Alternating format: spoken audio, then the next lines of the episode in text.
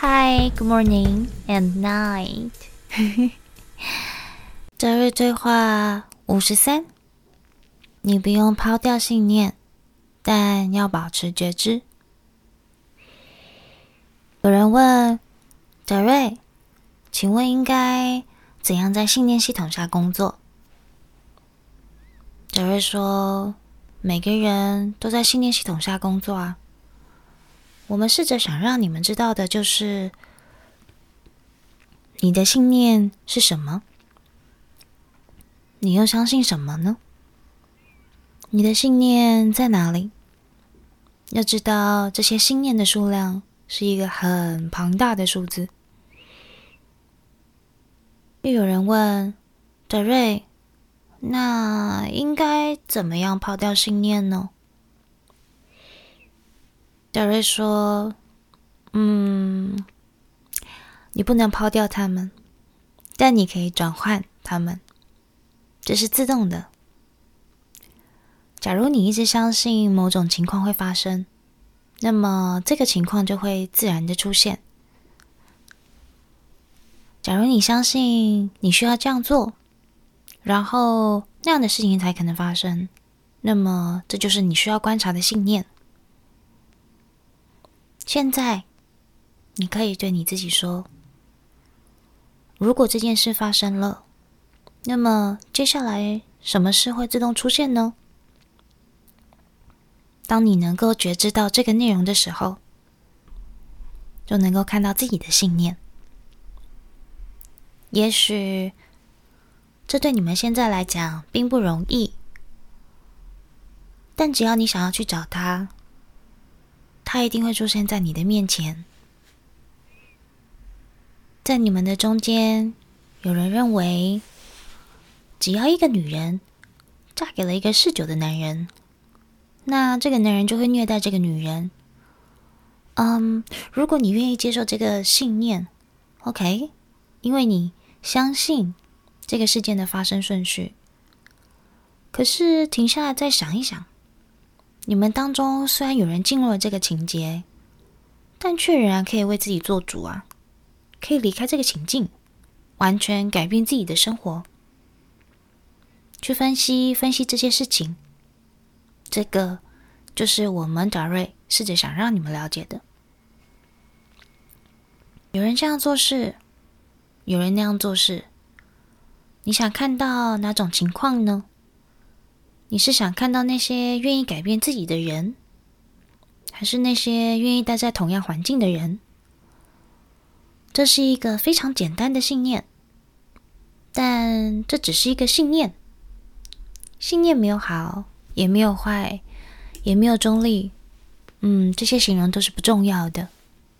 重要的是，你是否能够变得有觉知，觉察到所有情况的存在。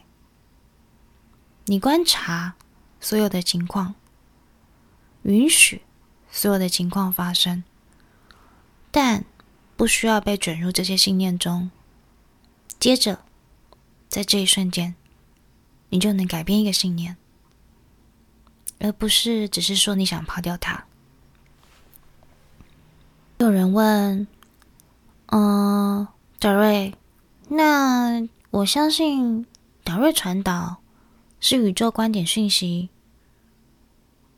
嗯，请问这也是一个信念吗？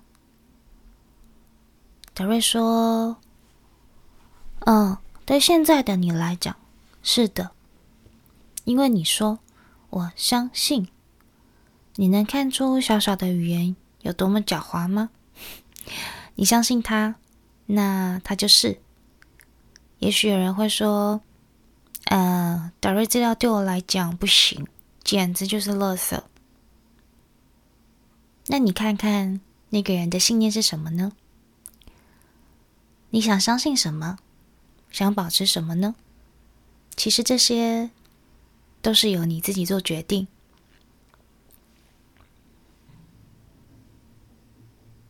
又有人问：啊，达瑞。请问信念系统这个概念是限制我们的东西吗？还是说信念系统中的内容才是那个限制我们的东西呢？德瑞说：“这一切都没有限制。在一方面，信念系统能够让你观察而获得改变；而在另一方面，你能够理解信念并不是事物存在的唯一方式。信念系统对你们来讲非常有益处，它能够通过你们的觉察，从中。”改变自己，这是一件非常伟大的事情。当你开始觉察自己的信念系统时，便进入了更深的观察中，就好像你从自己的出生浏览到死亡，你的觉察力就能够改变你自己。只要在观察中。改变了信念系统，那么你周围发生的事情就会改变。接着，你的扩展就进入了。这其实不是说你一定要改变每一个信念系统，而是说你要对你的信念有觉知。谢谢。我们是达瑞。